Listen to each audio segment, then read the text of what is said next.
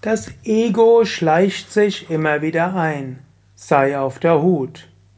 Kommentar zum 309. Vers von Vivekachudamani von Shankaracharya.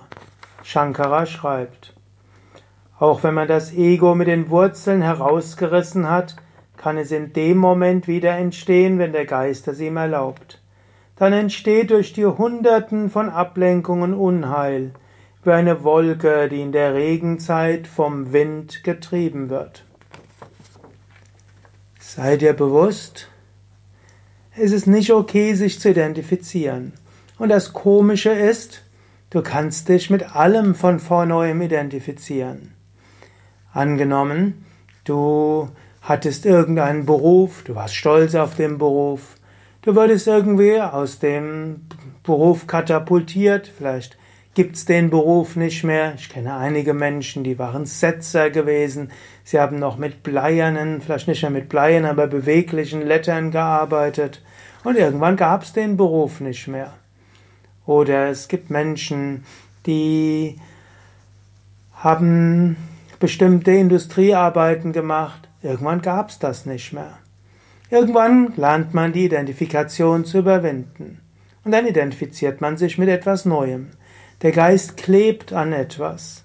Du kannst dich auch identifizieren, ich bin ein guter Yogalehrer, ich bin eine gute Yogalehrerin oder ich bin ein guter Aspirant, eine gute Aspirantin. Oder du kannst dich identifizieren, ich bin ein schlechter Aspirant, ich tauge nichts.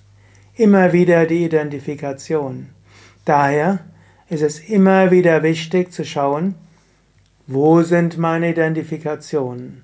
Und es ist einfach, das herauszufinden.